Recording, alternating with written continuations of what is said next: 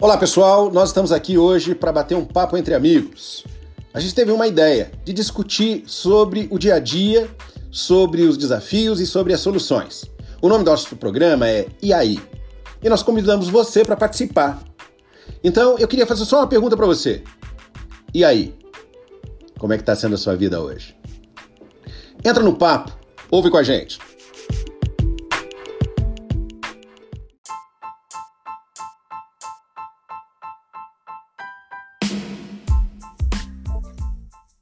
Olá pessoal, aqui de novo com vocês, João Palmeira e a minha parceira Claudine Hudson.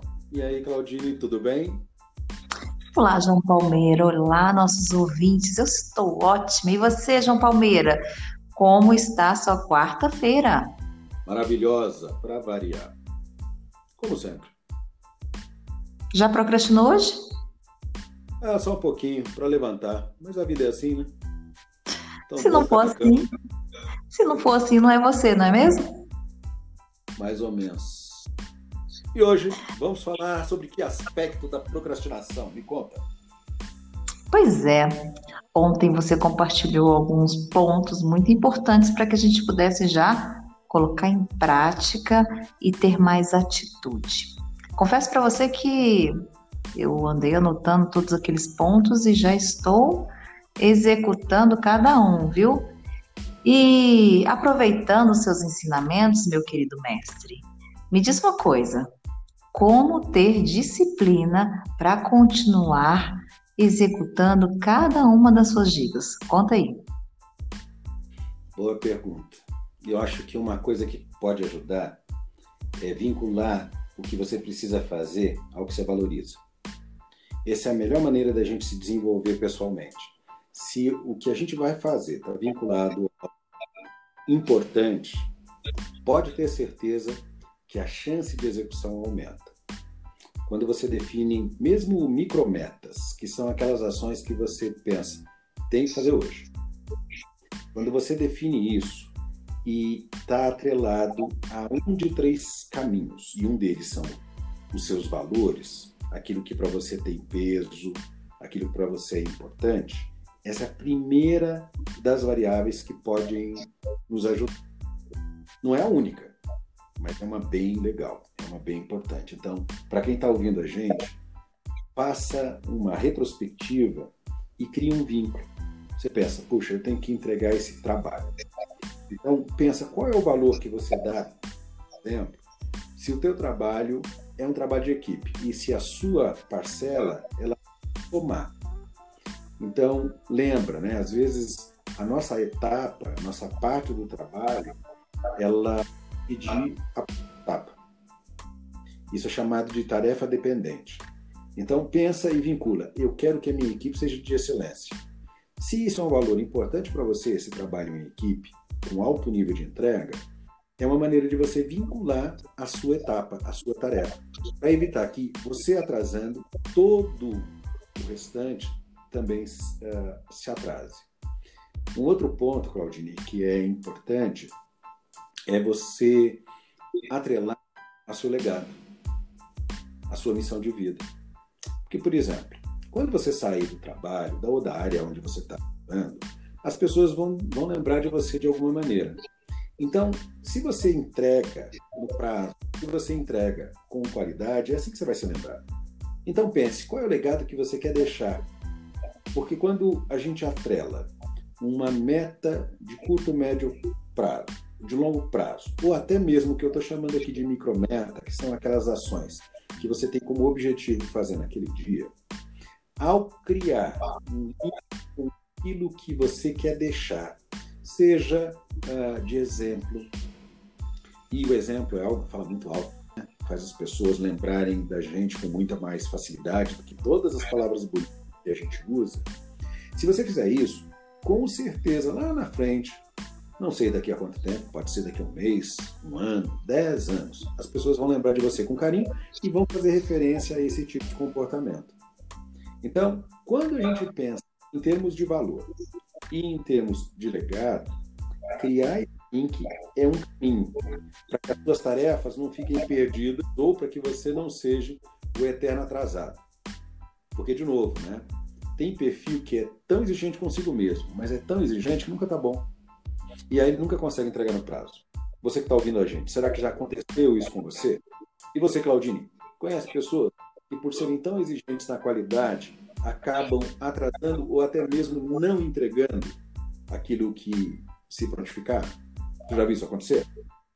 Com toda certeza. Conheço inúmeras pessoas. Inclusive, assim, tenho algumas pessoas bem próximas que são exatamente desse perfil. E aí, João, uma coisa assim que eu fiquei imaginando a partir das suas colocações é que muitas vezes o que precisamos fazer é apenas começar com os recursos que a gente tem. E aí, essa autocobrança, essa necessidade de ter tudo planejado e ao mesmo tempo organizado, nem sempre se aplica a todas as áreas da vida. Por exemplo, nós falamos da questão pessoal, você acabou de abordar isso, a, a procrastinação no trabalho, mas a gente pode pensar na procrastinação com a gente mesmo. Porque muitas vezes, numa coisa tão simples, por exemplo, ir ao banheiro. Quantas e quantas vezes a gente não fica segurando, né, porque está fazendo alguma atividade, ou enfim, involuntariamente a gente acaba procrastinando uma necessidade que é básica. E aí? o que fazer? Olha, tanto para uma necessidade básica como essa, que é fisiológica, como qualquer outra, minha sugestão é faz logo, tira da frente. Porque se a gente deixa para mais tarde, existe um fator que você vai criar é, inconscientemente, que é a ansiedade.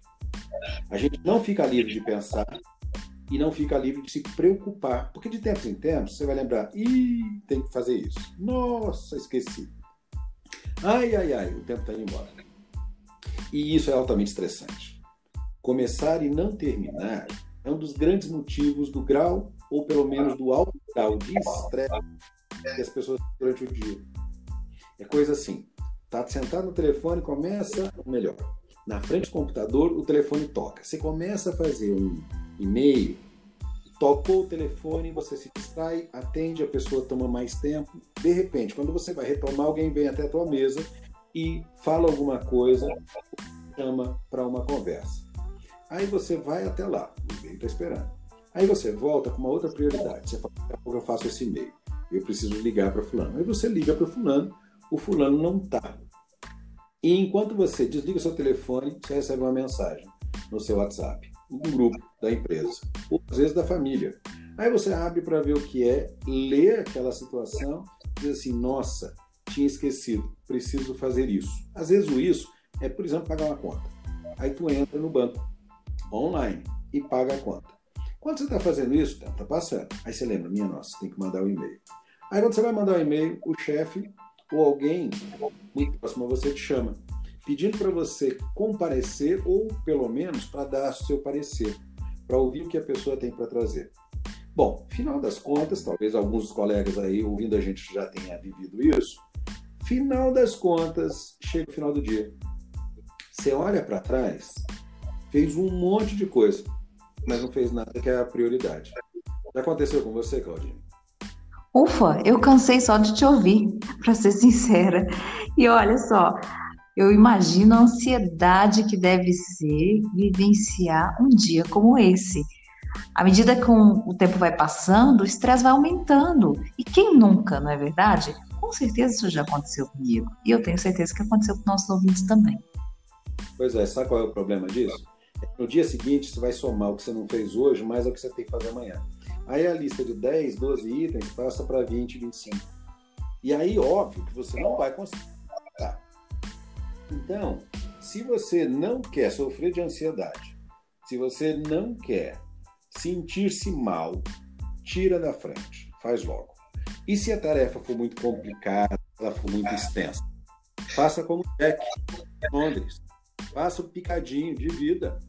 Vai um pouco agora, um pouco depois, um pouco mais tarde. Você tem que começar a definir as ações e o momento e fazer.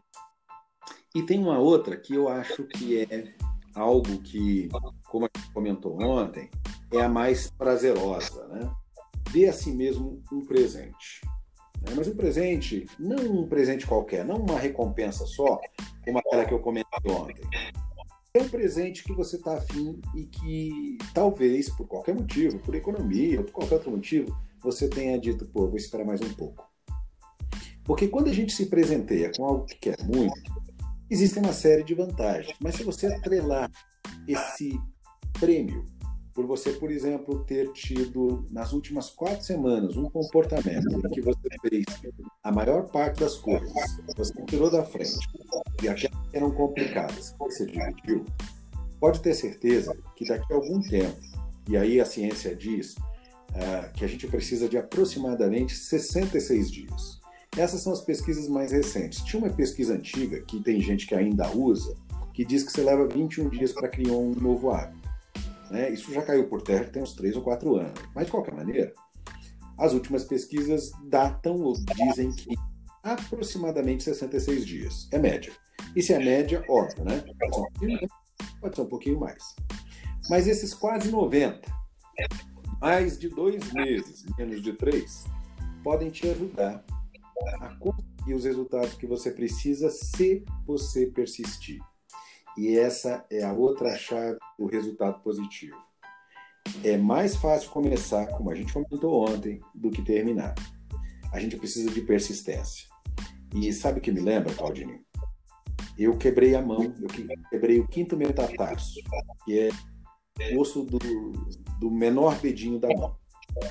E eu lembro que logo nas primeiras vezes que eu fui fazer fisioterapia, o meu dedo não, não tinha mudado.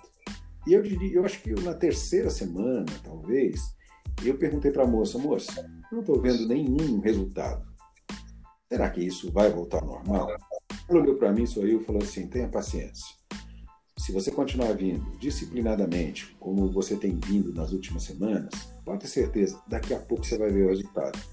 Então, quando eu penso nessa experiência que eu tive, eu me convenço que a disciplina, de fato, ela pode ajudar persistência em continuar fazendo vai fazer com que a gente desenvolva a habilidade para poder mudar a nossa realidade, o nosso comportamento. E aí você substitui um comportamento procrastinador por um comportamento executor.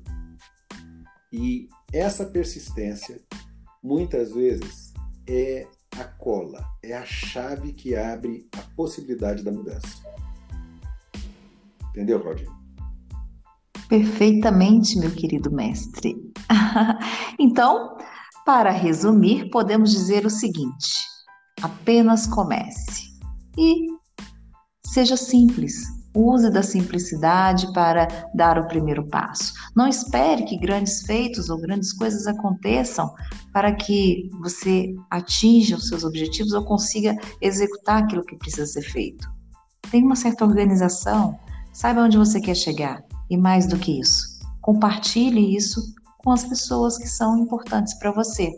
Tenho certeza que quando você se compromete com alguém, você gera uma relação de confiança e, de, e ao mesmo tempo de comprometimento com a sua meta, com aquilo que você precisa executar. Porque se você não fizer, vai ficar feio, não é mesmo?